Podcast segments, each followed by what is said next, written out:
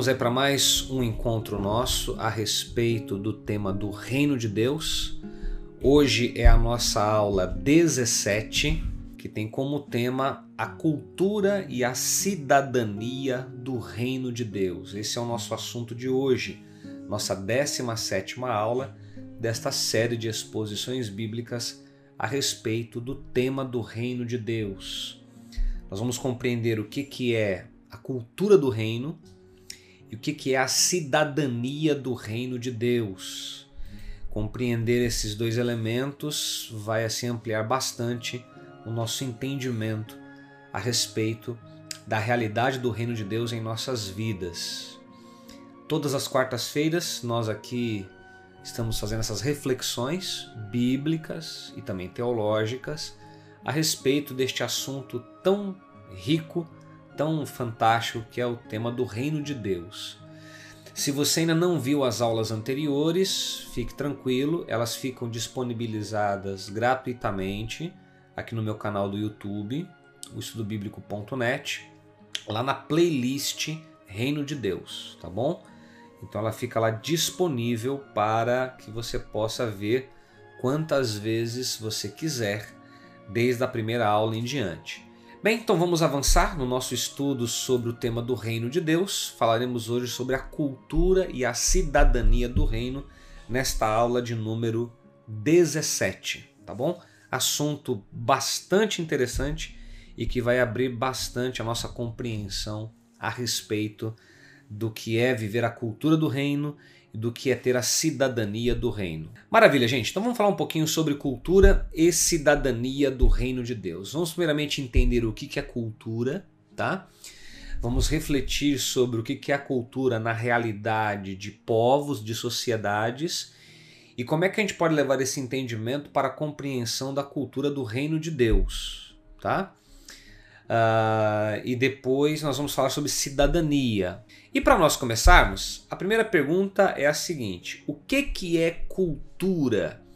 O que, que você entende sobre a palavra cultura? Bem, a definição sobre cultura é uma definição bem ampla, bem gigantesca. Você pode dar muitas definições e conceituações a respeito de cultura e aqui eu vou tentar sintetizar algumas delas.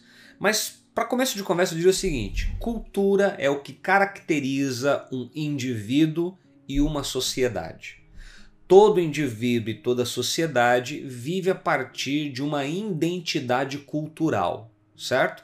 Não há como você compreender o ser humano se você não entender a realidade cultural deste ser humano ou a realidade cultural deste agrupamento humano. Nós somos seres culturais. Nós somos seres que são gerados no ambiente da cultura. A cultura nos forma, a cultura nos formata, a cultura nos direciona, a cultura ela nos conduz no palco da existência. Nós somos seres que além de fabricar cultura, de produzir cultura, somos gerados dentro de um ambiente de cultura. Eu poderia dar uma explicação para você de cunho antropológico, de cunho sociológico, de cunho histórico, mas nós vamos aqui fazer umas breves definições sobre o que é cultura e tentar ver a relação disso com a cultura do reino de Deus. Então vamos começar pensando sobre o que é cultura. Veja, cultura em essência é o modo pelo qual um grupo humano qualquer se relaciona entre si e com o ambiente circundante. Ou seja, cultura nesse sentido, cultura neste aspecto, tem a ver com tudo aquilo no que estamos inseridos, tudo aquilo que tem a ver com o processo de formação de nossa identidade. Como eu disse no começo, nós somos seres culturais. Nós somos gerados em ambientes de cultura, mas também nós produzimos cultura. Por quê? Porque nós somos os únicos seres de toda a ordem criada que tem a capacidade de criar. O ser humano é o único ser dotado da capacidade criativa. Nenhum outro ser vivo tem a capacidade de criar como nós. Os animais, eles têm os seus instintos criativos, muito embora os instintos criativos dos animais se limita apenas a uma coisa específica que eles fazem. Então a abelha, por exemplo, ela é muito criativa, mas dentro do seu instinto ela só faz aquilo. Ela não sabe produzir um lápis, ela não sabe produzir um celular, um copo, um ventilador, ela não sabe produzir nenhum outro elemento. Nós somos os únicos seres dotados da capacidade de criar. E pelo fato de termos a capacidade de criar, a gente gera cultura. A gente gera cultura nos ambientes geográficos onde vivemos e nos contextos históricos nos quais nos situamos. Então nós somos seres culturais. A cultura é gerada por nós, mas também a cultura nos forma, a cultura nos formata. E aí veja uma outra definição.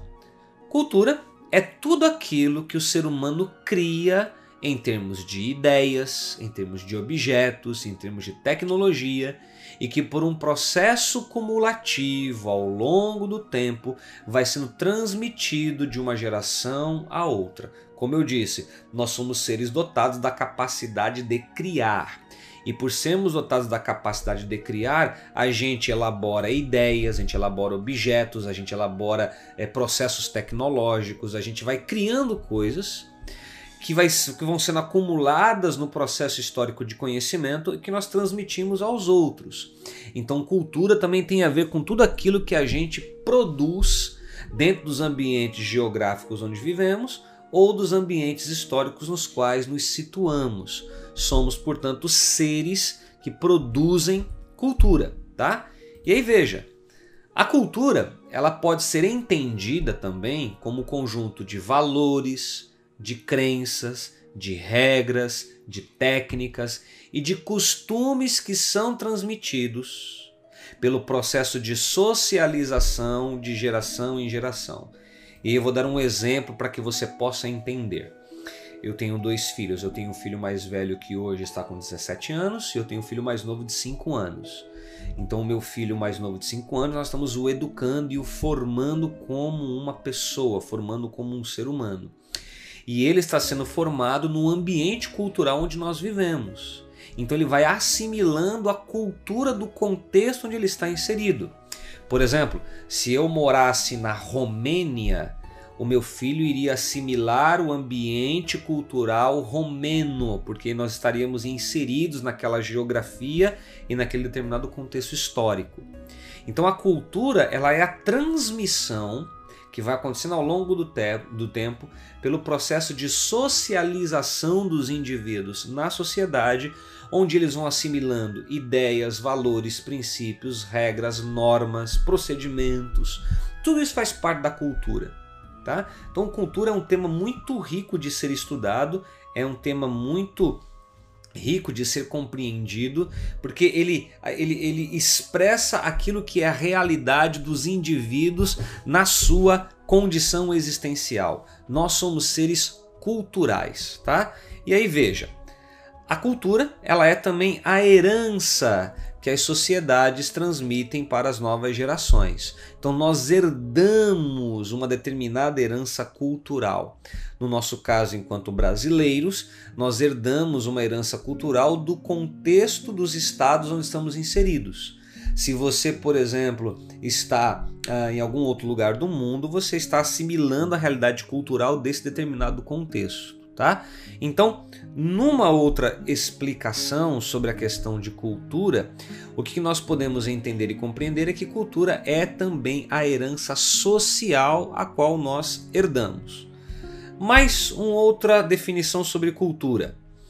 Ah, boa, ótimo, é verdade. Intercâmbio cultural, intercâmbio estudantil contribui para você ampliar o seu convívio cultural com outras sociedades e povos, é verdade.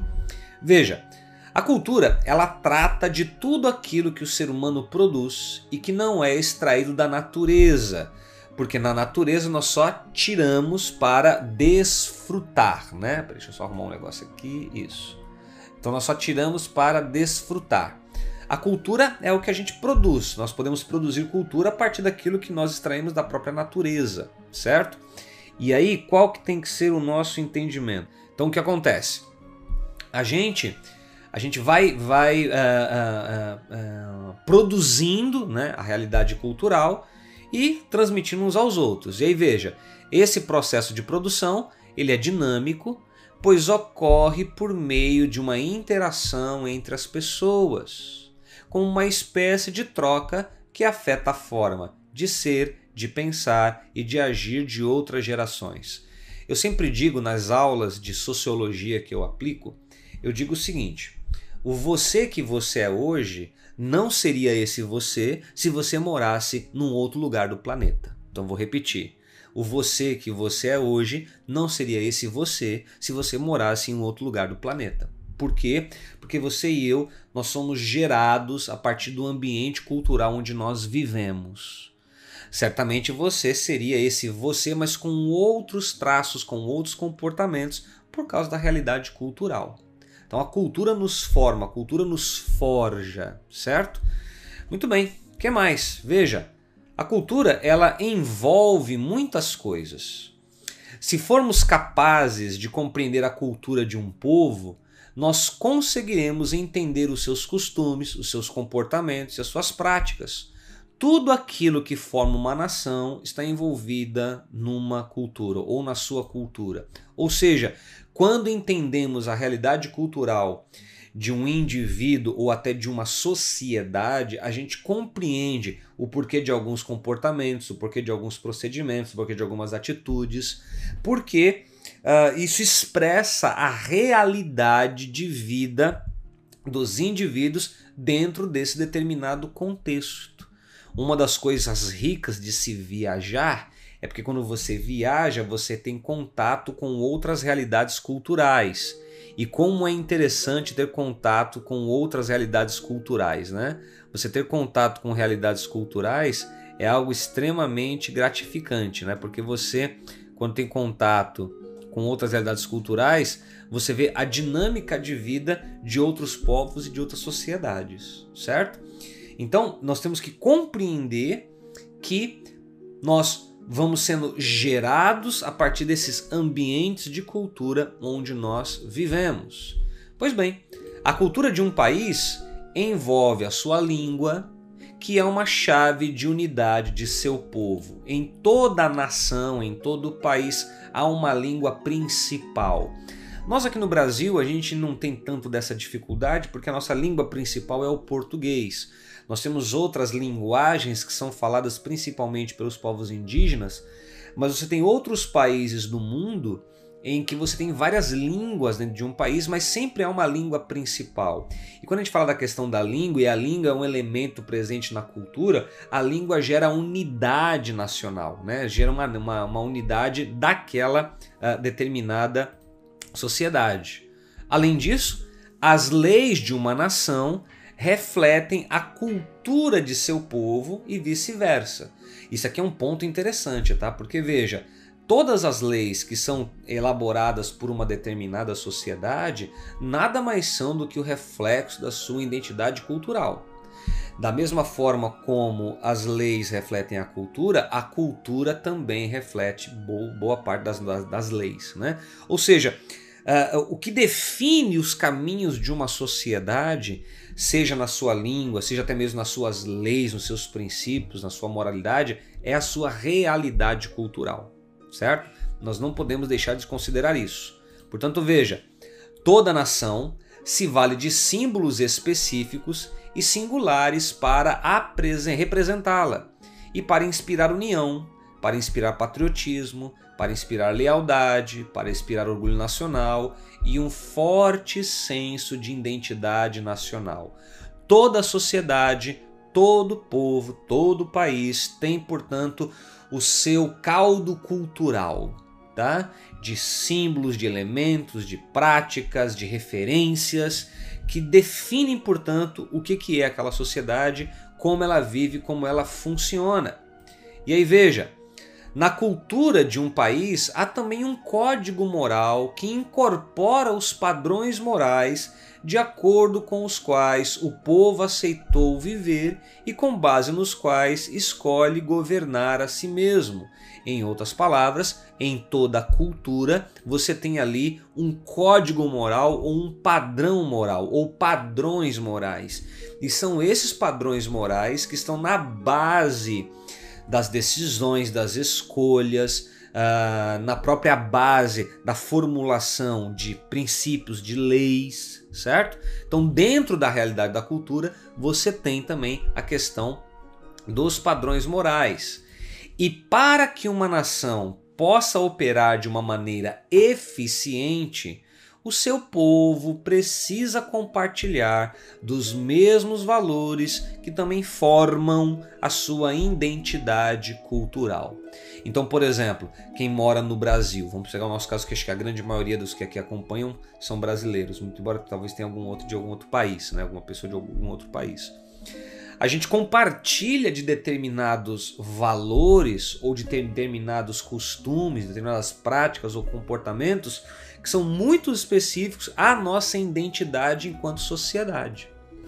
E aí, um dos estudos que vale a pena fazer para você entender melhor o Brasil é estudar sobre a cultura brasileira. É um estudo riquíssimo, riquíssimo mesmo, você compreender a realidade cultural da sociedade brasileira e aquilo que nos forma, aquilo que nos, uh, que nos identifica, tá? Portanto, veja, o território, a língua, as leis, os símbolos, a Constituição, os códigos morais, os valores compartilhados, os costumes e as normas sociais forma ou formam, faltou uma letra M ali, formam a cultura de um povo. Tudo isso faz parte da cultura. Como eu disse, o tema de cultura é um tema gigantesco, amplíssimo, mas nós podemos destacar todos esses elementos. A língua, as normas, a, a, a, maneira de se proceder no que diz respeito à questão ética, os costumes, tudo isso faz parte da realidade cultural de uma sociedade, assim como também aquilo que ela produz em termos de arte, em termos de, em termos de literatura, tudo isso são traços da identidade cultural de uma sociedade e, por tabela, também traços de identidade da cultura de um indivíduo, certo? A Yara coloca aqui, interessante, quando o povo entrou na Terra Prometida, Deus orientou eles a não imitar os costumes dos povos que estavam lá. É verdade, Yara, e, daqui a pouco você vai entender por quê né, que Deus deu esta ordem. Porque nós queremos entender a cultura do reino de Deus. Essa que é a grande sacada nossa hoje aqui, tá? E aí veja, para nós podermos entender.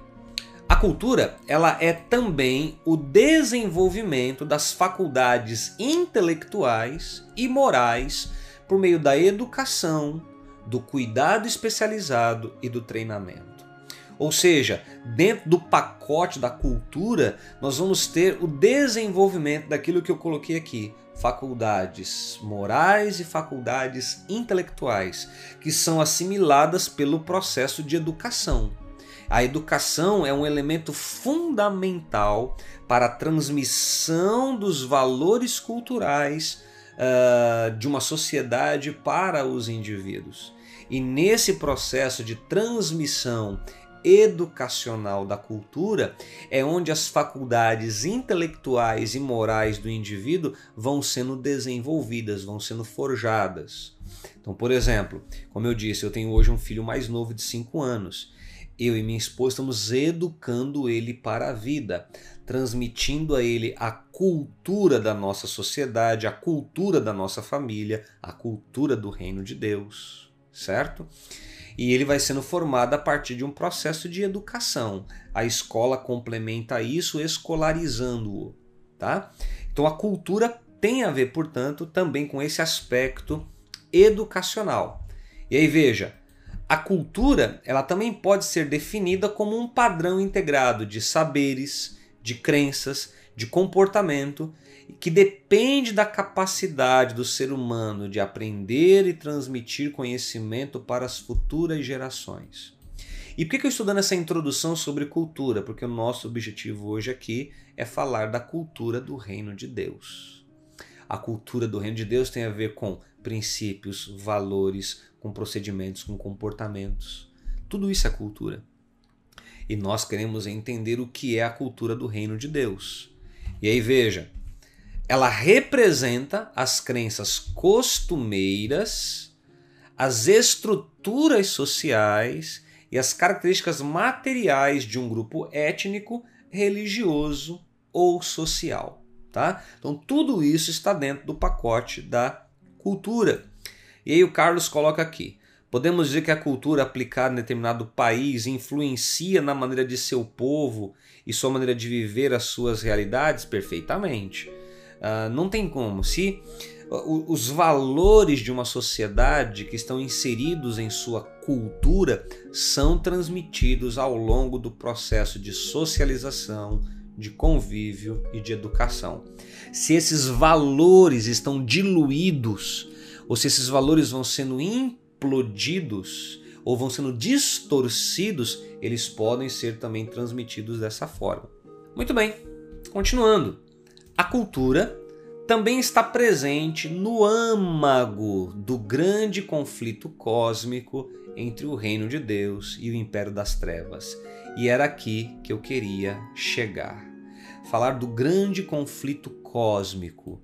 Bem, eu não vim aqui dar uma aula somente sobre cultura e nem sobre cultura brasileira, ainda que eu estou aqui pontuando algumas coisas. Eu quero falar da cultura do reino de Deus. O reino de Deus é um reino que tem, portanto, uma cultura.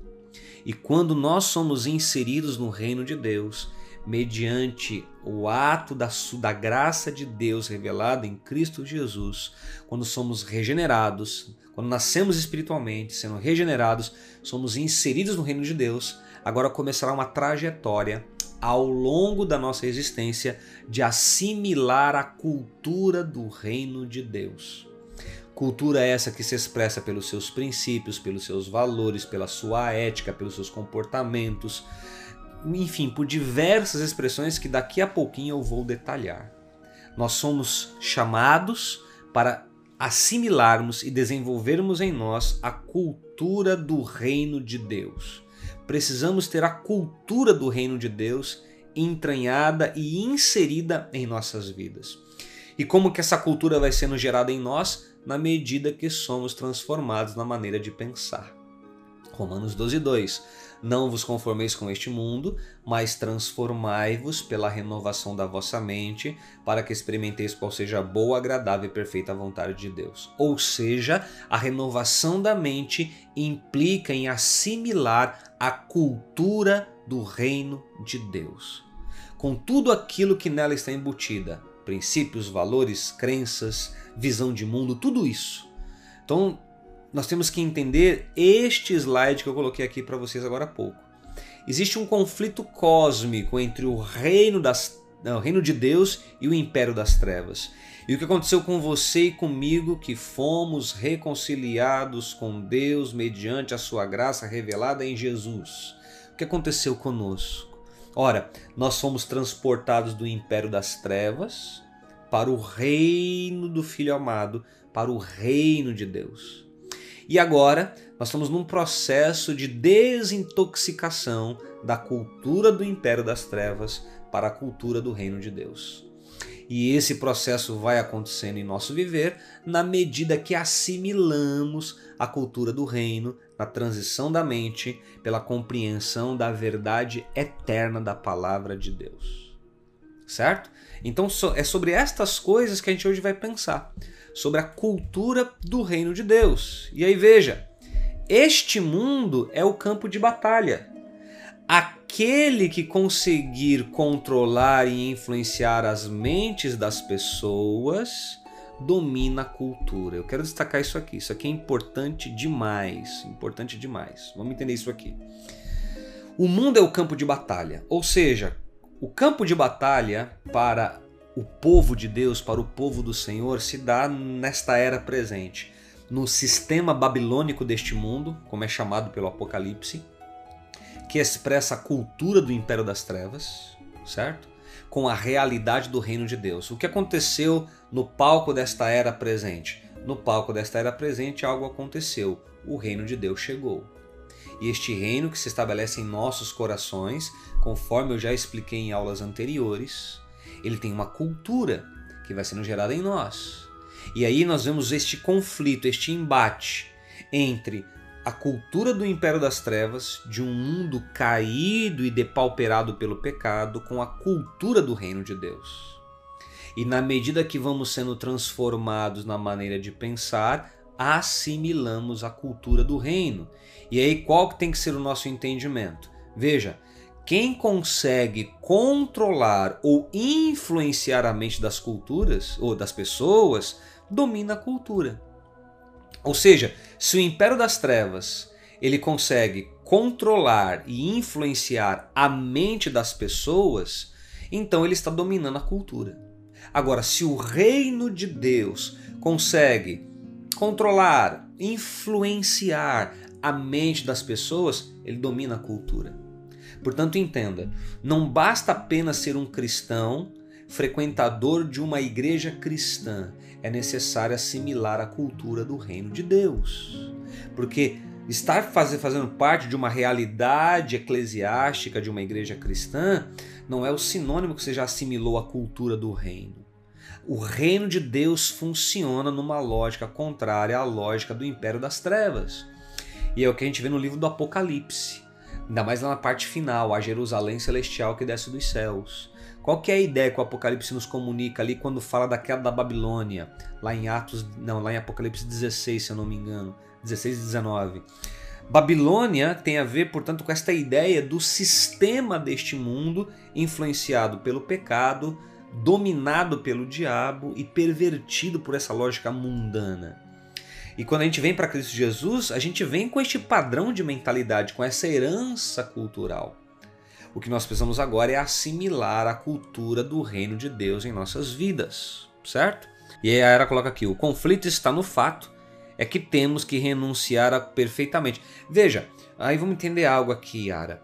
Uh, existe, uh, existe elementos na cultura deste mundo que são elementos muito bons e positivos, certo? Nós não temos que rejeitar os elementos positivos presentes na cultura do mundo onde estamos mas há elementos na cultura deste mundo que foram contaminados pelo pecado e que são contrários aos valores do reino de Deus. São esses elementos pervertidos da cultura que temos que rejeitar. Então, por exemplo, nós aqui, creio que você é uma brasileira como eu. Nós temos aqui uma, nós temos uma identidade cultural do nosso país e há muitas coisas boas na nossa cultura. Não há como se desvencilhar delas, mas há elementos em nossa cultura que foram pervertidos e contaminados pelo pecado e que eles caminham na lógica contrária à lógica do reino de Deus. Então nós temos que rejeitar isso. Nesse aspecto, sim, nós rejeitamos elementos na cultura que são contrários à cultura do reino de Deus, tá? Esse é um assunto muito, muito interessante e é um assunto que eu gosto muito de lecionar sobre ele. Nosso foco hoje aqui é falar sobre a cultura do reino. E aí que eu quero que vocês entendam. Quando nós entregamos a vida a Jesus e somos inseridos no reino, agora começa um processo ao longo de toda a vida, ao longo de toda a existência, de assimilar como é que é a cultura do reino de Deus, como é que é a cultura do céu. Né? A gente pode colocar também dentro dessa expressão. E aí, vamos falar um pouquinho agora sobre as manifestações da cultura. Eu quero falar para vocês aqui sobre o que está presente nas culturas humanas, tá? As manifestações da cultura e vamos fazer uma correlação com, a, com essas manifestações no reino de Deus. Então vamos correlacionar isso, tá bom? Manifestações da cultura. Muito bem. Eu quero começar com uma primeira manifestação. Qual manifestação? Valores. E veja, eu vou agora mostrar para vocês, se eu não me engano, 16 manifestações na cultura que qualquer cultura do mundo tem, qualquer cultura da sociedade tem, tá? Qualquer cultura do mundo é, vive essas manifestações. É, só que a gente vai fazer uma correlação com o reino de Deus. Então, por exemplo, em toda cultura você tem a manifestação de valores. Toda cultura possui os seus valores. Valores compartilhados são uma característica que define uma cultura e uma nação. Aquilo que valorizamos demonstra quem realmente somos e reflete o nosso caráter. E aqui é um ponto importante a focar. Tudo aquilo que nós valorizamos em nossa vida, tanto quanto indivíduos, como também quanto sociedade, reflete muito o que somos e reflete muito algo do nosso caráter. Toda cultura tem valores, certo? Princípios e valores. Alguns desses princípios e valores podem ser princípios contrários ao reino de Deus, mas outros desses princípios podem ser princípios similares ou próximos aos princípios do reino de Deus. Mas aí, como a gente percebe que há valores numa cultura, como é que é no reino de Deus? Olha lá. Se desejarmos viver na cultura do reino de Deus, temos que conhecer os valores do reino. E quais são os valores do reino? Está lá em Mateus, capítulo de número 5. Abra sua Bíblia lá, você que está com Bíblia. Mateus, capítulo 5, versículo de 3 a 10. Vamos falar aí um pouquinho dos valores do reino de Deus. Mateus, capítulo de número 5, verso de número 10, diz assim, tá? Ou de 3 a 10. É, Mateus capítulo 5, verso 3 a 10. Deixa eu ler aqui para você. Fala assim, ó. Bem-aventurados os pobres em espírito, porque deles é o reino dos céus. Bem-aventurados que choram, porque eles serão consolados. Bem-aventurados os humildes, pois eles receberão a terra por herança. Bem-aventurados que têm fome e sede de justiça, porque eles serão fartos. Bem-aventurados os misericordiosos, porque eles obterão misericórdia. Bem-aventurados os puros de coração, pois eles verão a Deus. Bem-aventurados os pacificadores, porque eles serão chamados filhos de Deus. Bem-aventurados os perseguidos por causa da justiça, pois deles é o reino dos céus. Então, o que nós estamos vendo aqui no Sermão do Monte? Ora, estamos vendo algo dos valores do reino de Deus. E aí eu volto para esse slide. Se a gente deseja viver na cultura do reino de Deus, nós temos que entender os seus valores. Os valores do reino de Deus são diferentes dos valores deste mundo os valores da cultura do reino de Deus são diferentes dos, dos valores da cultura deste mundo. E crescer em Cristo, ser transicionado na maneira de pensar, implica assimilar esses valores e internalizá-los em nosso viver. Há um segundo, prioridades. Uma outra manifestação da cultura são as prioridades que temos. Tudo aquilo que damos prioridade na vida reflete a nossa cultura. Ou seja, aquilo que para você é uma prioridade expressa muito a cultura que você tem ou elementos culturais que lhe formam. Como que é no reino de Deus? Mateus 6, abra sua Bíblia lá, versículo 31 a 33. Olha o que Jesus fala. Mateus 6, verso 31 a 33. Ele vai dizer assim: Portanto, não se preocupem dizendo o que vamos comer, ou que vamos beber, ou que vamos vestir, pois os pagãos é que correm atrás dessas coisas, mas o Pai Celestial sabe que vocês precisam delas. Busquem, portanto, o reino de Deus e a sua justiça, e todas estas coisas vos serão acrescentadas no reino de Deus, qual é a sua prioridade? A prioridade no reino de Deus é buscar o reino, entender o reino, compreender o reino, certo? Então, esse é um segundo elemento que a gente viu aí da manifestação do reino de Deus. E aí, veja, valores são extremamente poderosos e lançam a base para o comportamento. Ou seja, um comportamento de um indivíduo e um comportamento de uma sociedade reflete os valores que esse indivíduo e que essa sociedade tem. Se os valores que norteiam a nossa vida são os valores do reino de Deus, os nossos comportamentos expressarão a realidade da cultura do reino de Deus, tá? Os valores direcionam um povo a identificar que tipo de comportamento é aceitável ou não. Ou seja, o que faz uma sociedade aceitar um comportamento ou rejeitar os seus valores. Certo? Então, se nós assimilamos os valores do reino de Deus, haverá alguns comportamentos que nós não iremos praticar, que não iremos ter, e outros comportamentos que nós sim iremos aceitar, porque os valores formam também o nosso, uh, são, é uma manifestação da nossa cultura. Um terceiro tópico, dá uma olhadinha aí. Comportamento, está relacionado. A maneira como nos comportamos demonstra a nossa cultura, tá? E aí complementando o que eu coloquei agora há pouco sobre valores, né? Que está muito relacionado ao comportamento. A cultura do reino de Deus gerará em nós um determinado proceder, um determinado comportamento. Quando você vê um cristão que não tem um comportamento de reino de Deus, é porque não há nele a cultura do reino. Quando a cultura do reino está inserida em nós, entranhada em nós, gestada em nós, o nosso comportamento enquanto indivíduos reflete a realidade do reino de Deus. E sabe o que acontece? o bom perfume de Cristo é exalado na sociedade. Sabe o que acontece? A glória de Deus se torna evidenciada e manifesta. Nós, Igreja do Senhor, somos a expressão do reino de Deus na terra pela forma como vivemos.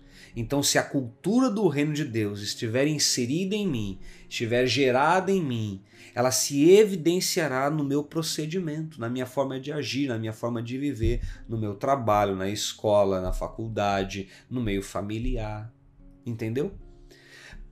A, a, o comportamento é um elemento da cultura. Logo, no reino de Deus, se essa cultura do reino está inserida em mim, os meus comportamentos refletirão isso. Quarto, padrões. Os padrões que aplicamos na vida diária demonstram se temos uma cultura indulgente que estimula a mediocridade ou inspira a excelência. Esse ponto aqui é interessante, né? Porque um outro elemento de, manifestação da cultura é são os padrões. E quando você tem um padrão estabelecido, ou você vive acima desse padrão ou abaixo desse padrão. Se você vive abaixo do padrão, você vive uma condição de mediocridade. Se você vive no padrão ou acima do padrão, você vive a partir de uma existência de excelência. Então toda cultura tem os seus padrões. Daí porque eu colocar ali ó, no slide, nossos padrões refletem a nossa cultura. Ou seja, se o padrão de um indivíduo é um padrão baixo de mediocridade, isto reflete a cultura que ele tem. A cultura que está nele inserida. Se ele tem um padrão de excelência, um padrão uh, acima né, da média, da mediocridade, isso é expressão da sua cultura. Então a cultura expressa os padrões que temos. Certo? Um outro elemento celebrações. Toda a cultura humana se revela nas coisas que nós comemoramos, bem como na maneira como nós as fazemos. E quando falamos de cultura do reino de Deus, também falamos das celebrações que fazemos na realidade do reino de Deus. Ou seja, todos os elementos que estão presentes na cultura humana, na expressão da cultura humana, também a gente pode associar com as expressões do reino de Deus, tá? Uma sexta, moralidade. Toda cultura tem a manifestação de sua moral. E o que é a moral? É o nível de nossa consciência, certo? Essa consciência entre o que é certo ou o que é errado. E aí, gente, vou dizer algo para vocês. Um dos maiores problemas que enfrentamos no mundo hoje é a decadência moral porque a decadência moral ela expressa a consciência de indivíduos e de sociedades entre o que é certo e o que é errado. Se um indivíduo relativiza o que é certo ou o que é errado, o seu nível de moralidade é baixo. E isso se refletirá no seu comportamento, no seu procedimento. Se uma sociedade relativiza os seus valores, os seus princípios, ela, ela, ela terá uma moralidade baixa que se refletirá nos comportamentos.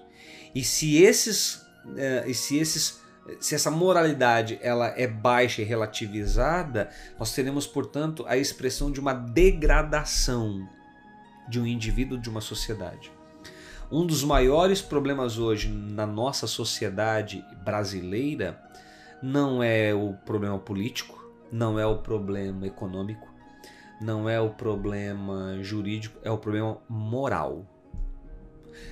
Como é que nós vamos ver um país melhorar se nós ajustarmos, se o nível de moralidade no conceito entre o que é certo e errado for elevado? Mas se na nossa sociedade as pessoas continuarem relativizando as coisas, dizendo que aquilo que está errado é certo e aquilo que está certo está errado, ou seja, relativizando, trocando, a gente baixou o padrão moral. E aí qual é o resultado? A degradação. Que vai se refletir nos atos de corrupção, de desonestidade, na violência, na truculência. Os problemas que temos em nossa sociedade têm uma base moral. Certo? E aí é o que eu digo. Se a moralidade de uma sociedade está sendo relativizada, o que restará a ela é um processo de degradação. Então, a essência do problema hoje, 2021, no nosso país, não é político, não é econômico, não é social, é moral. Esta que é a essência de tudo. Porque se o nosso padrão de moralidade enquanto sociedade for elevado, não é um padrão moralista, é um padrão moral. Nós não vamos isentar corruptos, nós não iremos é, é, é, tirar dos menos favorecidos para nos favorecer, entendeu? Nós não iremos fechar os nossos olhos para a gente poderosa que manipula o sistema ao seu favor, certo? Então o problema está na questão moral. Isso é muito sério, tá? Sétima expressão de moral, sétima expressão, sétima manifestação de uma cultura, os relacionamentos. E aí veja lá a pergunta: com quem nos relacionamos e como nós o fazemos? Como tratamos, como tratamos as pessoas? Como é que nós tratamos uh, os indivíduos? Como é que nós tratamos as pessoas? A nossa cultura, ela se revela na maneira como nós cuidamos uns dos outros. Então, uma outra manifestação cultural, uma outra manifestação cultural é, é a forma como a gente se relaciona uns com os outros. Pois a forma como a gente se relaciona uns com os outros, deixa eu acertar uma coisa aqui, a forma como nós nos relacionamos uns com os outros expressa nossa cultura. Certo? Daí porque eu volto a dizer, ó, se a gente trata as pessoas com indiferença, a gente trata as pessoas mal, a gente não cuida das pessoas, sejam dos nossos familiares, daqueles que estão mais próximos a nós, seja de quem for. Se a maneira como nós cuidamos, ela está ela está é, marcada pelo egoísmo, pelo materialismo, pelo individualismo, ora, o que, que irá acontecer? Isso é expressão da nossa realidade cultural. Uma sociedade cada vez mais individualista, egocêntrica, materialista, voltada para si, expressa nada mais, nada menos do que a sua cultura, o que está presente na sua realidade cultural, tá? Muito bem. Pastora Maria, seja bem-vinda. Seja bem-vindo também. Gianni, Gianni, acho que é Gianni. Seja bem-vinda, Gianni. Deus abençoe você. Oitavo, ética. Ética, ou seja, toda cultura tem sua ética. Estamos falando da cultura do reino de Deus, então há uma ética do reino de Deus. E aí vem lá a pergunta: a honestidade é a nossa melhor política ou é a nossa única política? Olha o que Jesus disse: e como vocês querem que os homens vos façam, façam vocês da mesma maneira. Qual que é a ética do reino de Deus? A ética do reino de Deus é assim. O que vocês querem que os homens façam para vocês, façam vocês para eles. Se você quer que as pessoas te respeitem, te honrem, te valorizem, ora, honre, respeite e valorize as pessoas. Esta que é a ideia da cultura do reino de Deus. Certo? No reino de Deus, a cultura se expressa também pela forma como nós nos comportamos eticamente uns com os outros. Qual o princípio do reino de Deus? O que vocês querem que os homens façam para vocês, façam vocês para eles. Se você quer que as pessoas sejam honestas, falem a verdade a você, façam o mesmo para com elas. Se você quer que as pessoas te amem e te valorizem, ame e valorize as pessoas. Esta é a ética do reino de Deus, tá? Então, uma oitava manifestação do, da cultura do, da cultura né, é a ética, e isso se aplica também ao reino de Deus. Mas há uma nona manifestação. E qual é a nona manifestação? Normas sociais. Toda cultura tem suas normas sociais. Veja lá. Tudo aquilo que é considerado normal em nossa sociedade revela nossa cultura. Certo? Então veja, quando a cultura de qualquer sociedade, seja sociedade romena, alemã, ucraniana, russa, uh, portuguesa, brasileira, uruguaia, quando essas, esses países, ou a cultura desses países, tem como normal determinada prática comportamental ou costume, isso mostra algo das suas normas sociais. E aí vem a pergunta: quais são as normas sociais do reino de Deus? Gálatas 5. Vamos abrir lá em Gálatas 5? Gálatas capítulo 5, verso 22 e 23. Olha o que, que diz o livro de Gálatas, capítulo 5, verso 22 e verso 23. Vou ler para vocês. Você deve conhecer esse texto. Diz assim, ó. Gálatas 5, 22 e 23. Mas o fruto do Espírito é amor, alegria, paz, paciência, amabilidade, bondade, fidelidade, mansidão e domínio próprio. Essas são as normas sociais no reino de Deus, ou essas devem ser as normas a nos conduzir. O amor, a paciência, a paz, a mansidão. Vocês estão percebendo o que, que é a cultura do reino de Deus? A cultura do reino de Deus tem a ver com a forma de viver no palco dessa existência a partir dos valores eternos do reino ao qual pertencemos. E os valores do reino de Deus, as normas do reino de Deus, são diferentes dos valores, das normas e dos princípios deste mundo. Há um outro ponto aqui interessante, veja. Uh, em toda cultura você tem ali uma manifestação das suas vestimentas. Tá? Toda cultura tem isso. Como é que podemos associar essa ideia ao reino de Deus? Veja lá. A cultura também se manifesta na maneira como as pessoas se vestem. Nossas roupas falam muito a respeito dos nossos valores e ideais, bem como do modo como nos sentimos a respeito de nós mesmos. Qualquer cultura do mundo terá manifestação das suas vestimentas. Então, se você for para um país do Oriente, existe ali uma expressão cultural da forma de se vestir daquela cultura. Se você for para uh, um país africano, ali você tem uma manifestação cultural das vestimentas. E no reino de Deus?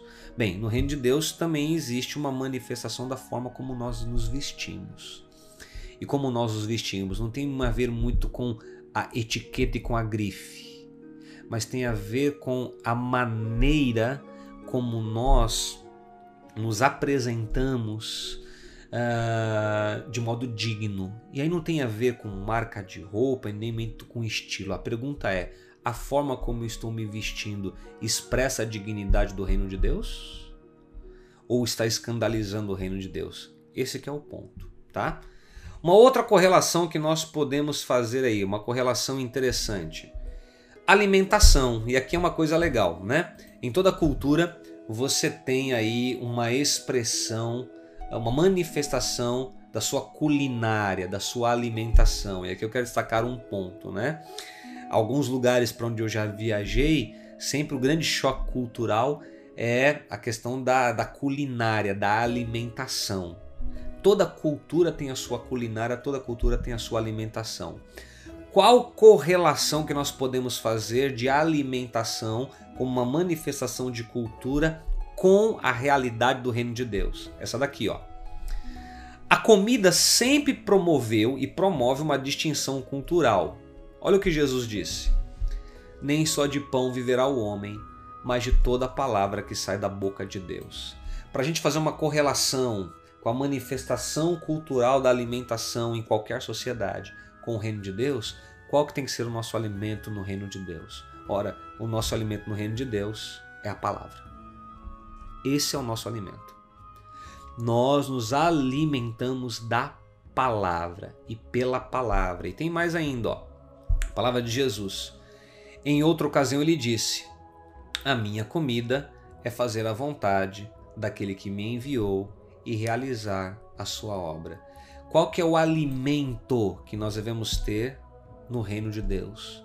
Qual a expressão cultural do reino de Deus no que tange a alimentação? A palavra. A palavra e a vontade de Deus. É isso que deve nos alimentar. Palavras de Jesus. Nem só de pão, e neste caso pão material, vive o homem, vive o ser humano, mas de toda palavra que sai da boca de Deus. Então, portanto, procure se alimentar da palavra. Porque isso é uma expressão da cultura do reino de Deus, tá? Tem outra. Em toda cultura você tem licenças. Como assim? Preste atenção nisso. Olha só. Demonstramos nossa cultura com base naquilo que nós permitimos existir, certo?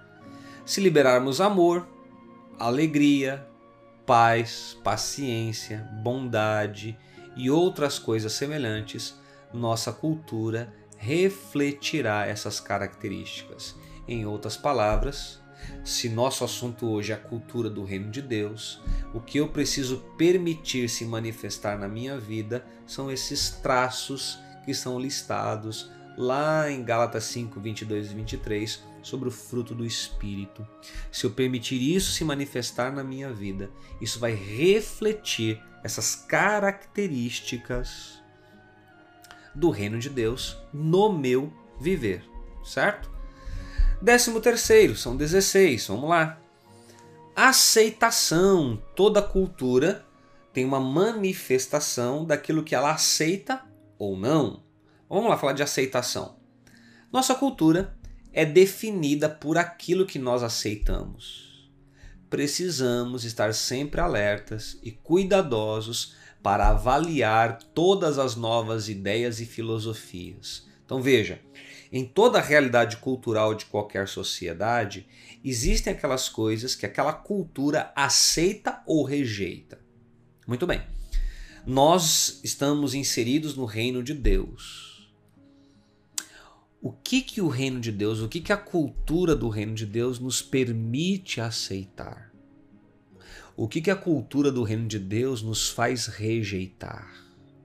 Então, por exemplo, nós temos que tomar cuidado com algumas ideias e conceitos que querem se mesclar com a verdade do reino de Deus, mas que é totalmente contrário ao reino de Deus. E aí veja, dá uma olhadinha aqui. Algumas dessas ideias e filosofias podem ser excelentes, agora outras são contrárias aos valores do reino de Deus. Então perceba, há uma cultura sendo gerada em nós, a cultura do reino de Deus ok? Muito bem. Quando chegar ideias novas, ou filosofias, ou conceitos, a pergunta é: devo eu aceitar essas ideias e valores? Elas conflitam com o reino de Deus ou se complementam ao reino de Deus? Até que ponto que eu tenho que aceitar certas novas ideias e filosofias? Elas são compatíveis com o reino de Deus ou elas são contrárias ao reino de Deus? Esse é o ponto que nós temos que entender. E aí eu cito Apocalipse 17, é Apocalipse, né? Agora não só lembro o capítulo. Há uma expressão no Apocalipse muito forte quando o Senhor fala assim: sai dela, povo meu. Sai dela o quê? Sai da Babilônia. E se você estudar de um modo aprofundado o Apocalipse, você vai perceber que um dos pontos ali do Apocalipse era o embate que a igreja de Jesus na Ásia Menor estava tendo com a dinâmica cultural pagã, idolátrica e promíscua da Ásia Menor, que queria contaminar a fé dos irmãos e a cultura do reino de Deus que neles estava sendo gerada, gestada. Entendeu? Então nós temos que sempre pontuar: será que determinadas ideias e filosofias e conceitos novos eles são contrários ou favoráveis ao reino de Deus? É isso que nós temos que entender, tá? E aí, o, o 14 tópico, rejeição. Nossa cultura também se manifesta por aquilo que nós rejeitamos. A cultura odierna, a cultura dos nossos dias, rejeita padrões absolutos, tudo é relativo. Então, só que tem, aqui tem duas coisas. Primeira, toda cultura aceita ou rejeita algumas coisas, tá? Esse é um primeiro ponto. Nos tempos que hoje nós vivemos, a sociedade do século 21, ela está cada vez mais inclinada a rejeitar absolutos. É uma sociedade que tudo relativiza. Pois bem, no reino de Deus não é assim. Por quê? A cultura do reino se baseia em absolutos da vontade da palavra de Deus. E aí, gente, nós temos um problema. Temos um grande problema. Por quê? Porque a nossa fé é uma fé de absolutos. As verdades eternas do reino de Deus que estão na Sua palavra são absolutas. Só que vivemos numa sociedade relativista. Vemos uma sociedade que relativiza as coisas, então haverá um choque cultural. A cultura deste mundo com a cultura do reino de Deus. Por exemplo, na cultura deste mundo há uma relativização quanto à questão do aborto. Não tem como nós engolirmos isso, porque no reino de Deus é errado. Há o princípio da vida. Eu sei que tem um debate em cima disso, mas minha proposta não é entrar nesse debate, mas é pontuar existem valores que são absolutos e que são inegociáveis. A fé cristã é uma fé de absolutos. A cultura do reino de Deus é uma cultura de coisas absolutas. Não há como negociá-las. Entendeu? Décimo quinto ponto. Distinções. A cultura também se manifesta pelas nossas distinções. O que nos separa das outras culturas. O que torna a cultura do reino de Deus diferente da cultura deste mundo é a pergunta que fica. O que faz com que a nossa cultura, a cultura do reino de Deus, seja diferente da do mundo? E aí tem um texto em Efésios 5:8 que eu vou ler para você.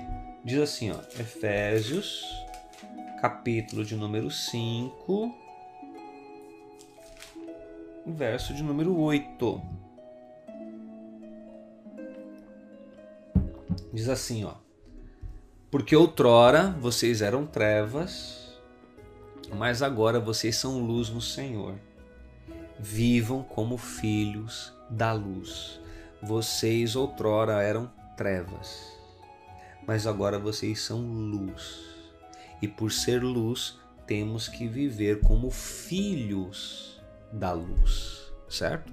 Então a cultura do reino de Deus, ela caminha de um modo contrário à cultura deste mundo. E décimo sexto, padrões de qualidade.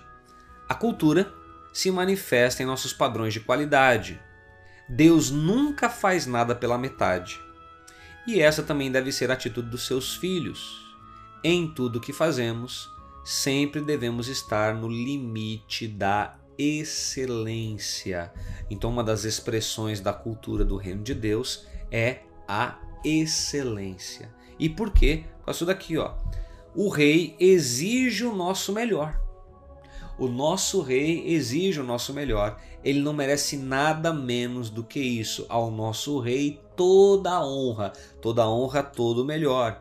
Por esse motivo, devemos ter a satisfação de entregar o nosso melhor ao rei, ofertando a ele de maneira livre e espontânea a nossa vida, o nosso ser, o que somos, né, enquanto indivíduos e também o que temos. Ao nosso rei, toda a honra. Então, em toda a cultura você tem os padrões de qualidade. Bem, posto isto, já falamos sobre a cultura, certo? E aí qual é o ponto para nós destacarmos aqui? Agora em Cristo Jesus, inseridos no reino de Deus, por causa da sua graça redentora manifestada por nós. Estamos num processo de assimilar a cultura do reino de Deus, na transformação da mentalidade para viver segundo os valores e os princípios do reino de Deus. Então, você e eu estamos num processo de assimilar a cultura do reino, a cultura do céu. O que nossas igrejas precisam da cultura do reino. O que nossas igrejas precisam da cultura do céu. Não é da cultura religiosa, não é da cultura eclesiástica. Precisamos da cultura do reino. E o reino se norteia pelos seus valores e princípios. Muito bem. Posto isso, o que nós temos que entender? Vamos agora é, nascer de novo, Yara. O nascer de novo é o processo da regeneração. Inclusive, aqui no meu canal, tem lá um vídeo sobre regeneração, a doutrina do novo nascimento, onde eu explico isso de um modo detalhado. Está aqui no canal, tá? O nome do vídeo é Regeneração, a doutrina do novo nascimento. Bem, já que nós entendemos essa questão da cultura, vamos agora compreender a cidadania do reino de Deus. Então vamos entender o que, que é a cidadania do reino, tá bom? Vamos pensar um pouquinho sobre cidadania. Cidadania é um conceito que tem a sua herança lá entre os gregos. Né? Os gregos tinham como objetivo uh, formar cidadãos para polis. O conceito de cidadania é muito trabalhado pelos gregos. E vamos pegar o conceito de cidadania e trazer para a realidade do reino de Deus. E existe aqui alguns entendimentos muito legais nós vamos ter a respeito disso. Então vamos lá. Veja, a cidadania ela é necessária para a validade e a legitimidade de qualquer nação. Ou seja, o que legitima a vida de um indivíduo numa nação, numa sociedade, é a sua cidadania. Então, quando você nasceu e você foi registrado, você se tornou um cidadão, cidadão brasileiro, cidadã brasileira ou do país de onde você está vendo este vídeo. Bem, e não apenas isso a cidadania é o privilégio mais sagrado de um país. Ou seja, qual é a coisa mais preciosa que nós podemos ter de um país? A cidadania.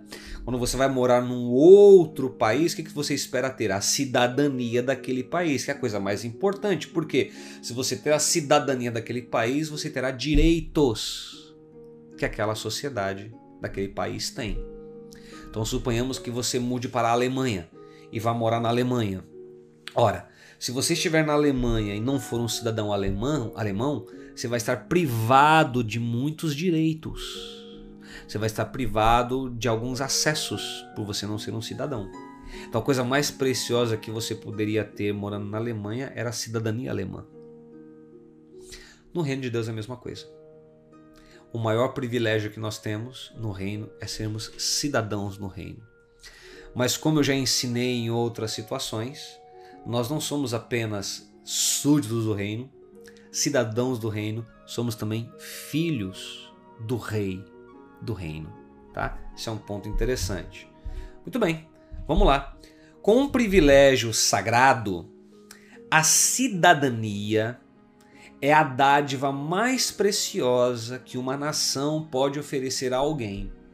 Por isso existem leis para proteger os cidadãos, bem como esta dádiva contra a má fé dos outros. Uma vez que eu me tornei cidadão de um país, eu tenho os direitos garantidos aos cidadãos daquele país.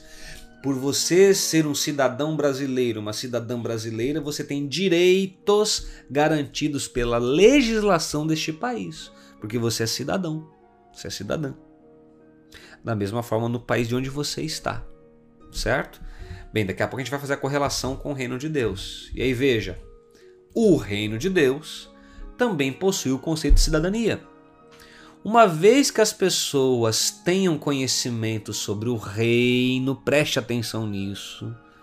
Uma vez que as pessoas têm tenham conhecimento sobre o reino e compreendam o que é o reino e o que o reino tem a oferecer, elas desejarão ingressar nele. Isso aqui é muito legal, muito legal. Veja, quando as pessoas conhecem o reino e elas entendem o que tem no reino, elas querem entrar no reino.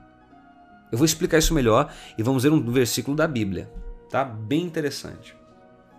Então veja só, vamos aqui fazer a correlação para daqui a pouco citar o texto bíblico para você entender isso melhor. Então suponhamos que você mudou para a Alemanha, que é o exemplo que eu estou usando. O que, que você vai aguardar ter a cidadania alemã?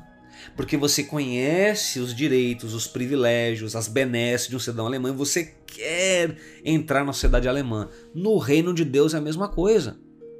Quando as pessoas conhecem o reino, os valores do reino, as promessas do reino, as bênçãos do reino, os direitos do reino, elas querem entrar. Agora você vai entender Lucas 16, 16. Olha o que diz Lucas. Abra sua Bíblia aí. Eu estou olhando de lado porque eu estou vendo a minha Bíblia, tá? Está aqui num, num suporte que eu uso. Lucas 16, 16. Fala assim, ó. Olha que interessante esse texto. Eu tive muita. Quer dizer, eu nunca tinha entendido esse texto uh, dessa maneira como agora a gente está entendendo a partir da lógica do reino. Olha o que Jesus fala. A lei e os profetas profetizaram até João. Desse tempo em diante está sendo pregado as boas novas do reino.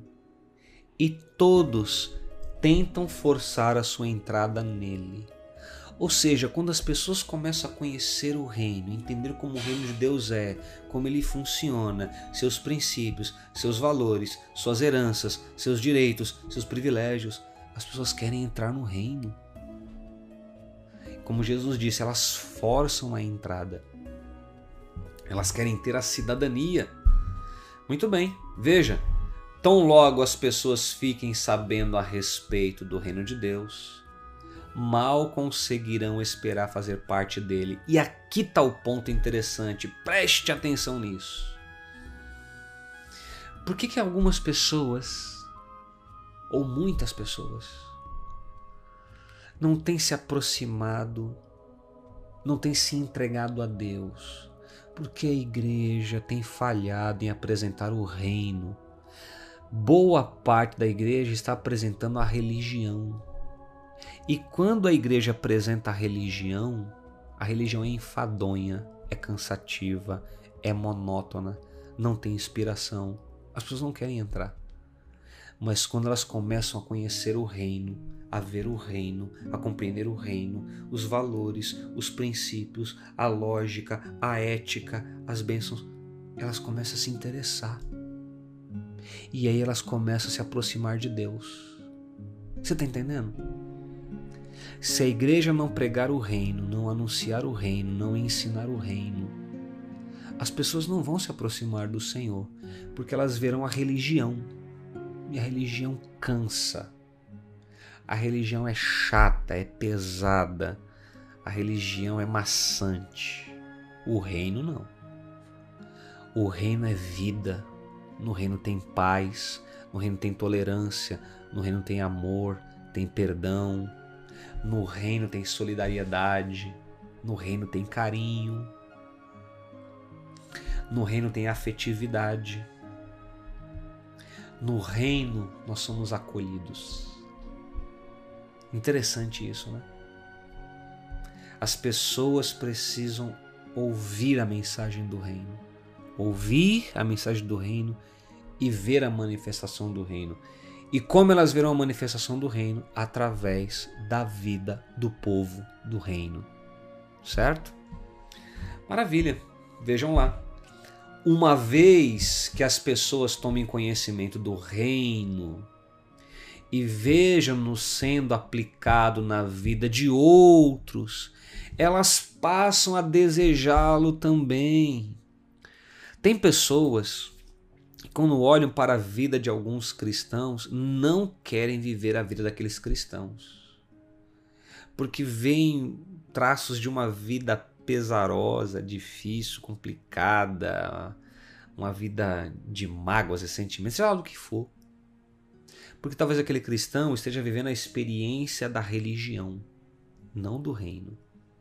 Quando as pessoas começam a olhar para a nossa vida e elas começam a perceber que a gente tem a cultura do reino, elas começam a se interessar. E elas querem o reino. Elas forçam para entrar no reino, como diz o texto. Está entendendo? O que nós vamos mostrar em nosso viver, irmãos, é a cultura do reino de Deus, não a cultura da religião. A cultura da religião, ela é tacanha e limitada. O que precisamos é a cultura do reino. Sabe de quem eu estou lembrando aqui? Eu estou lembrando de Nicodemos. Lembra de Nicodemos? Nicodemos ele era um fariseu, um líder religioso judaico, e ele foi procurar Jesus. E ele primeiro chega lá e ele começa né, a falar para Jesus: Olha, mestre, todos veem que você é um mestre vindo da parte de Deus. Aí Jesus fala: Você é mestre em Israel e não entende estas coisas? Você é mestre da religião em Israel e não entende isso? Necessário vos é nascer de novo. As pessoas precisam ver em nós o reino de Deus. O reino de Deus é amor, é paz, é compaixão, é solidariedade, é honestidade, é integridade, é retidão. É isso que elas precisam ver. Mas enquanto elas estiverem vendo religião, elas vão se cansar e não vão querer. A Yara coloca aqui. Que maravilha. Bom, Yara, saber. O Dionísio. Boa noite, muito bom essas aulas. Muito bom. Essas aulas me ajudam a compreender cada vez melhor a questão do reino de Deus e o nosso compromisso e responsabilidades para chegar até ele. Muito bom, Dionísio. Bom saber. A Yara coloca assim: muitos religiosos entendem que só vão entrar no reino no futuro e não agora. É verdade. Não entenderam que o reino já se manifestou, está presente, né? Não completo, mas já presente em nossos corações. Estou vendo Nicodemos desde o início. É verdade, Yara. Ele era um religioso. A religião, ela não tem atrativo. A religião, ela é mecânica, pesarosa, previsível. O reino de Deus não é assim.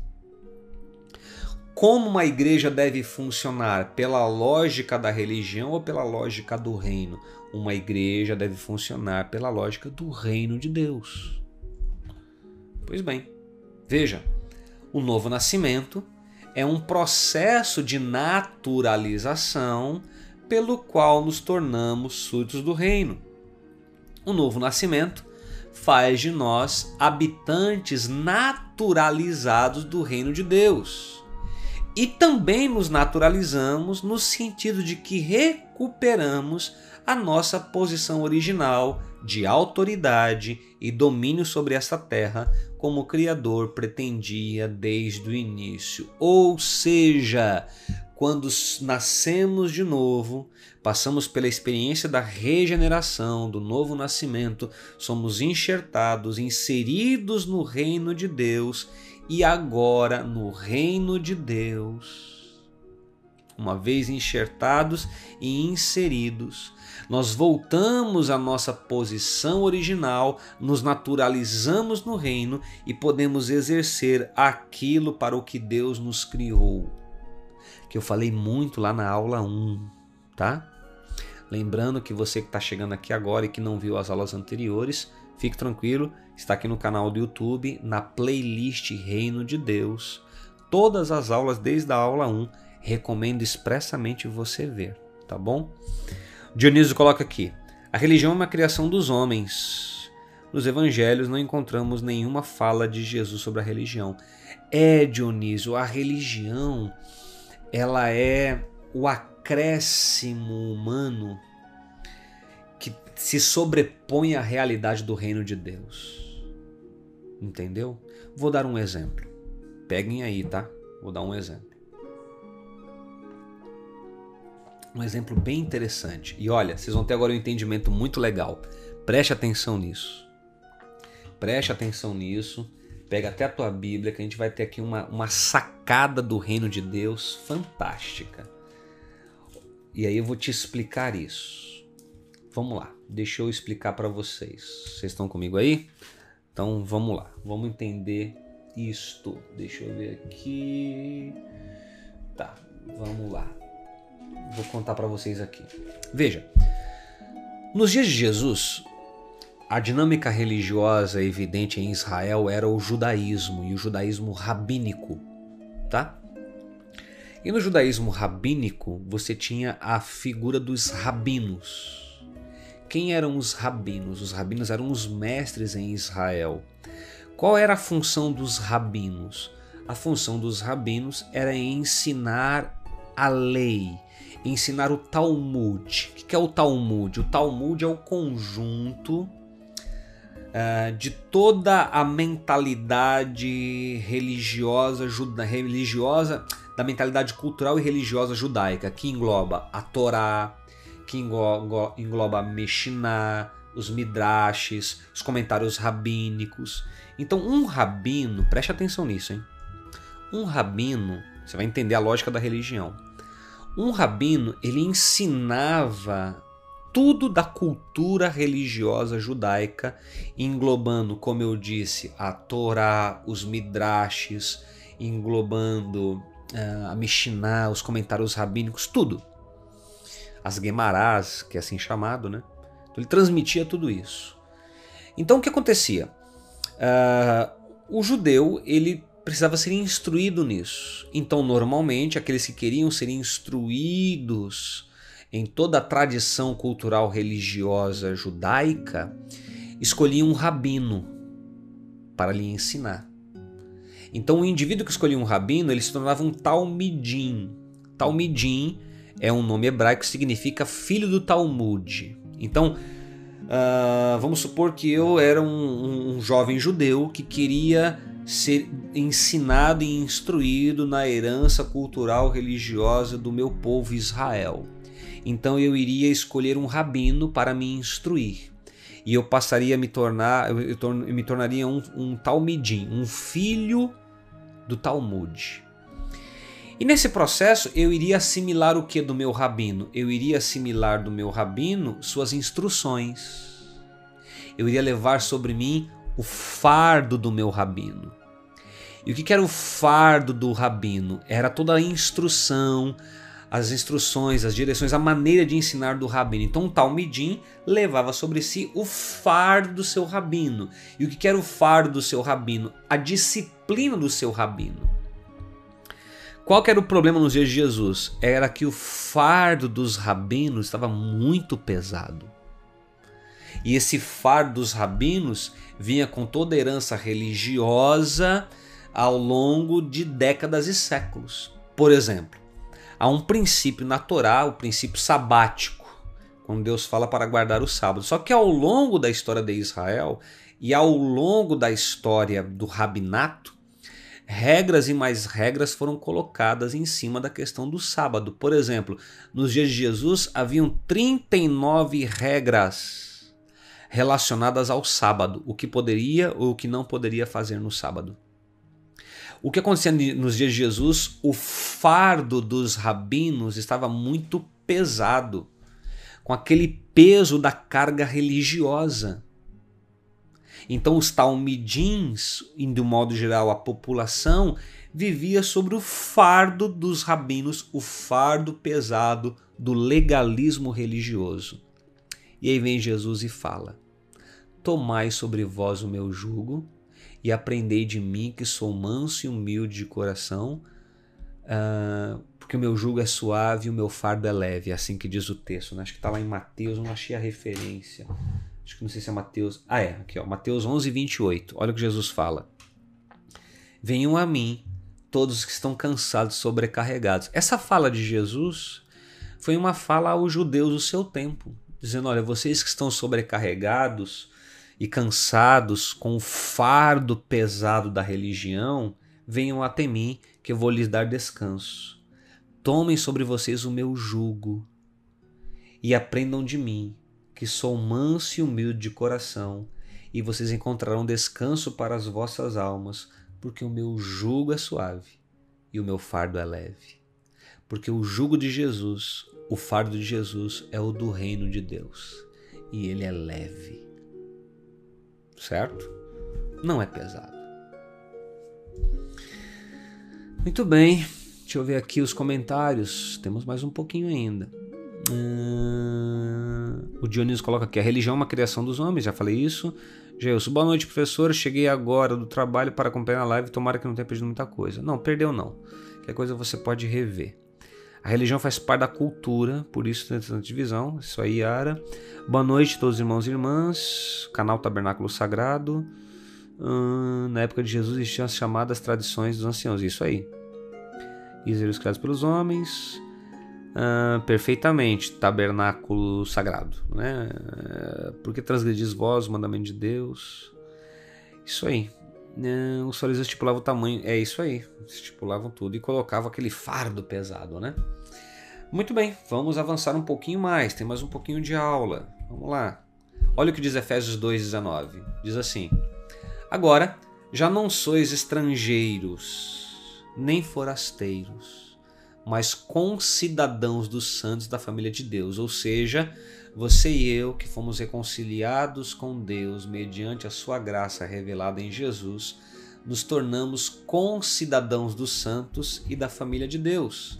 Filipenses 3:20 Mas a nossa cidade está nos céus, donde esperamos o, no, o Salvador, o Senhor Jesus Cristo, ou seja, a nossa cidadania é a cidadania do reino de Deus. E o outro texto que eu gosto demais, Colossenses 1, 12 e 13. Dando graças ao Pai que nos fez idôneos para participar da herança dos santos na luz. Ele nos tirou da potestade das trevas e nos transportou para o reino do seu Filho de amor. Ou seja, você e eu Outrora estávamos no império das trevas, mas agora fomos transportados para o reino de Deus e nos tornamos seus cidadãos, tá? Dionísio pergunta: seria possível indicar alguns livros que tratem desse assunto dos rabis? Dionísio, comentários bíblicos, dicionários, enciclopédias, tá? Aí tem que investir em biblioteca mesmo, tá?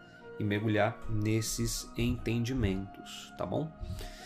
Continuando o novo nascimento não apenas nos torna súditos do reino dos céus, mas a nossa cidadania começa imediatamente.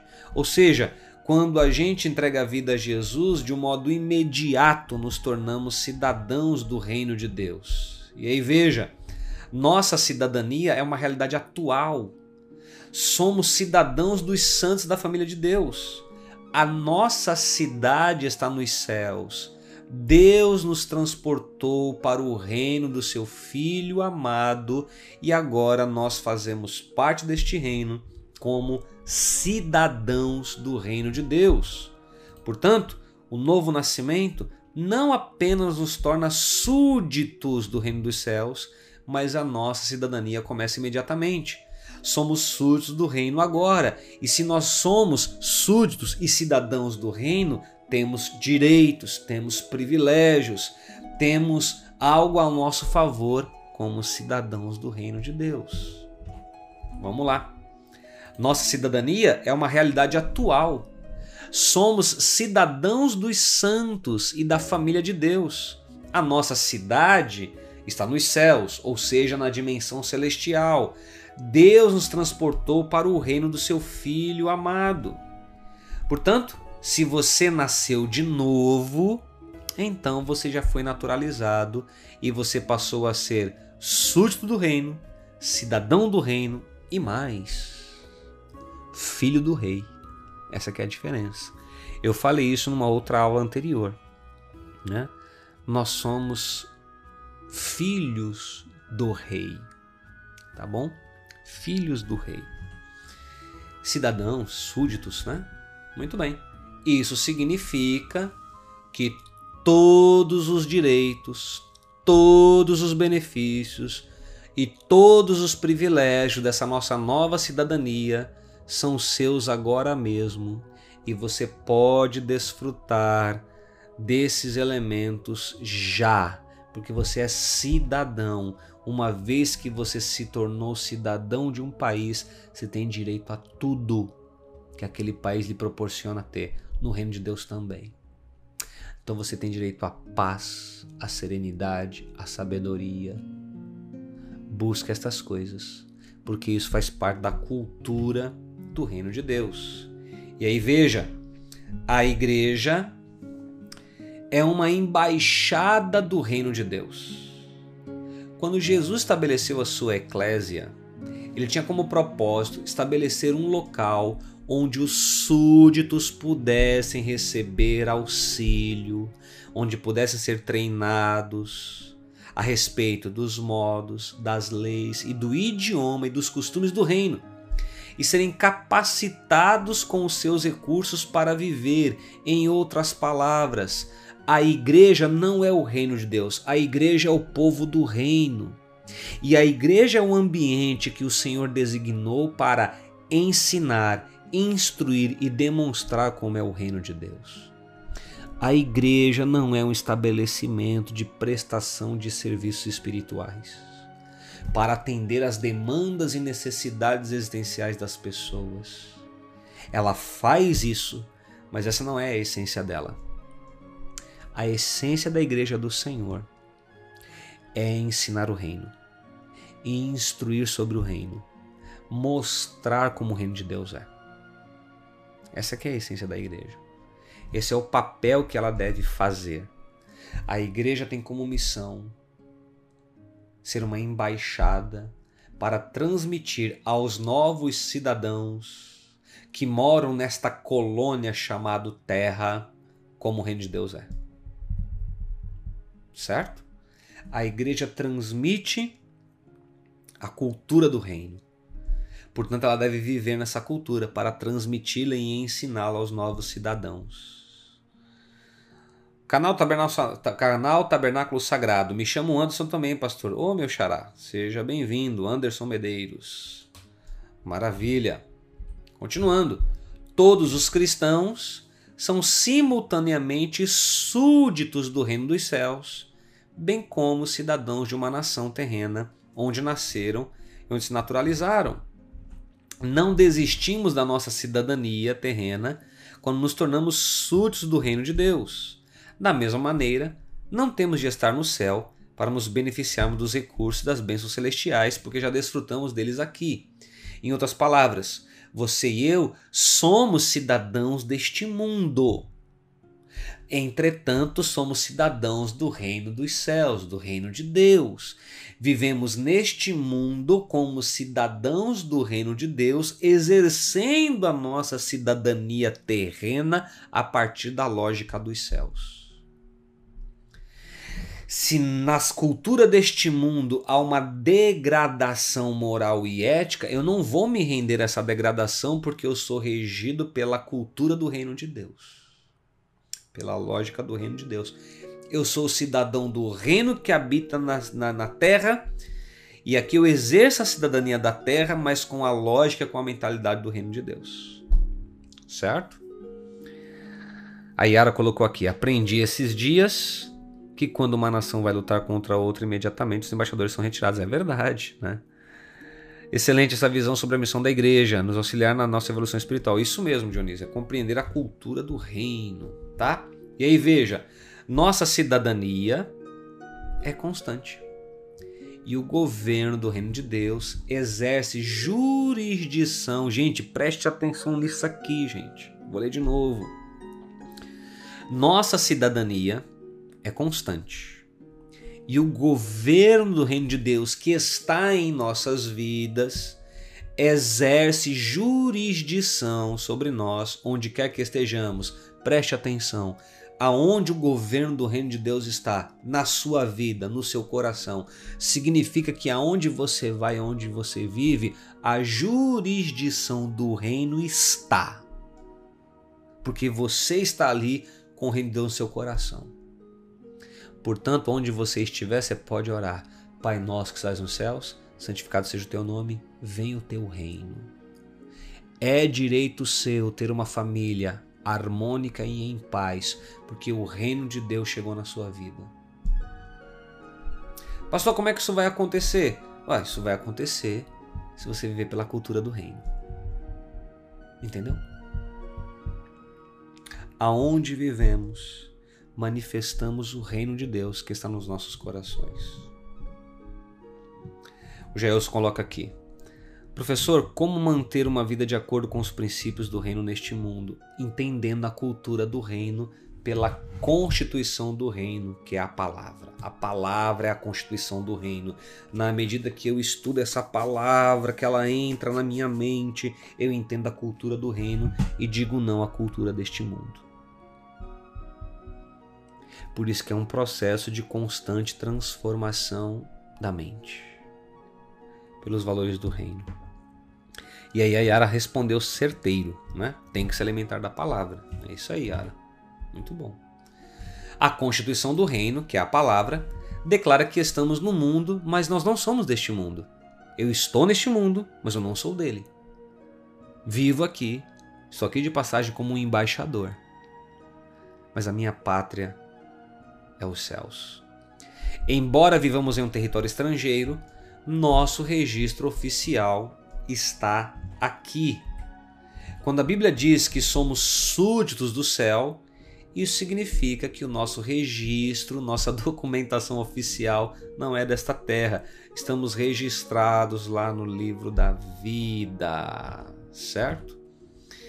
Maravilha. O Sérgio pergunta: quem é a igreja? A igreja, Sérgio, ela é a composição de homens e mulheres regenerados em Cristo Jesus pela verdade do Evangelho, que se tornaram novas criaturas pela ação do Espírito Santo em suas vidas. Boa, Anderson Medeiros, do canal Tabernáculo Sagrado. De sorte que somos embaixadores em nome de Cristo. Gostei desse texto, hein? Como se Deus exortasse por nosso intermédio. Em nome de Cristo, pois rogamos que vos reconcilieis com Deus. Certo? É verdade, Sérgio, existem muitas denominações cristãs, mas se você continuar acompanhando a gente aqui, você vai entender isso no processo, tá? Às vezes são divergências, Sérgio, nas coisas secundárias. Uh, quando existem divergências nas coisas primárias e essenciais, não são consideradas igrejas, mas são considerados movimentos sectários ou até heréticos. As igrejas cristãs, elas concordam naquilo que é essencial, naquilo que é o pilar do evangelho, suas doutrinas centrais. E aí pode haver diferenças nas questões de natureza secundária, não nas questões essenciais. Certo? Então vamos guardar isso. Olá, Cláudio, seja bem-vindo. Cláudio, acho que você está tanto no Instagram quanto no, no YouTube, né? Seja bem-vindo aqui no YouTube. Maravilha. Continuando, veja lá, estamos quase chegando no fim, gente. Preste atenção.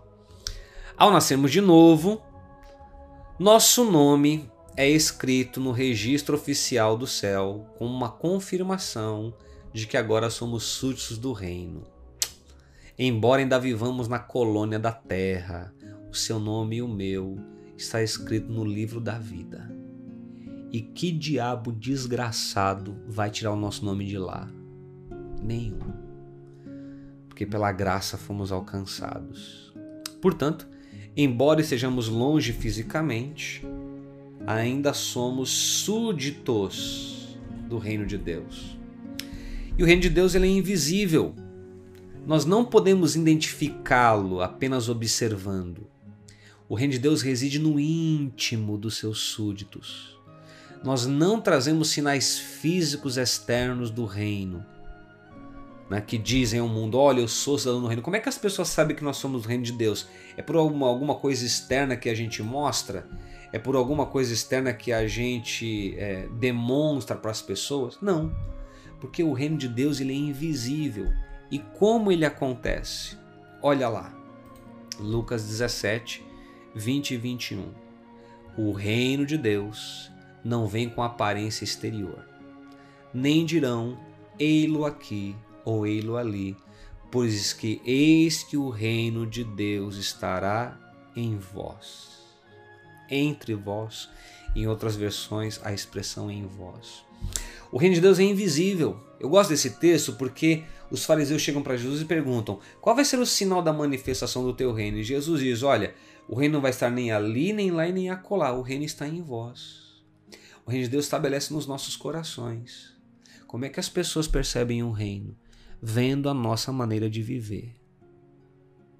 Hoje eu ouvi de uma ovelha lá nossa lá da igreja, que está num trabalho novo, né? Ela disse assim, pastor, lá eu não posso falar do evangelho. Eu digo, eu disse para ela, não fale, viva. Não precisa falar que as pessoas possam ver o reino de Deus em você, na sua maneira de ser e de viver. Porque o reino de Deus estabelece nos nossos corações. A cidadania é invisível. E a única maneira de realmente sabermos se alguém vem de algum lugar em particular é ouvir o que a pessoa diz e observando o seu comportamento. Como é que eu vou saber que alguém é do reino de Deus? Olhe para a maneira dela de ser e de viver. Porque se o reino de Deus chegou na vida dela e se ela foi inserida e enxertada no reino, a cultura do reino vai estar nela. A maneira de ser, de viver, de se comportar, de agir, denunciará que ela é um, uma filha do reino, uma filha do rei. Isso, Anderson, são pelos frutos. Os frutos mostram a árvore. E os frutos aqui é a natureza de vida, é o caráter que norteia o nosso viver. O mesmo se aplica a nós, súditos do reino. Não há como as pessoas ficarem sabendo apenas olhando para nós que somos súditos do reino de Deus. Nossa linguagem, nosso comportamento é o que torna isso evidente. Em outras palavras, as pessoas devem reconhecer-nos por causa da nossa cultura diferente. As pessoas precisam perceber, cara, você é diferente. Não pelo que a gente fala, mas pela forma como a gente vive.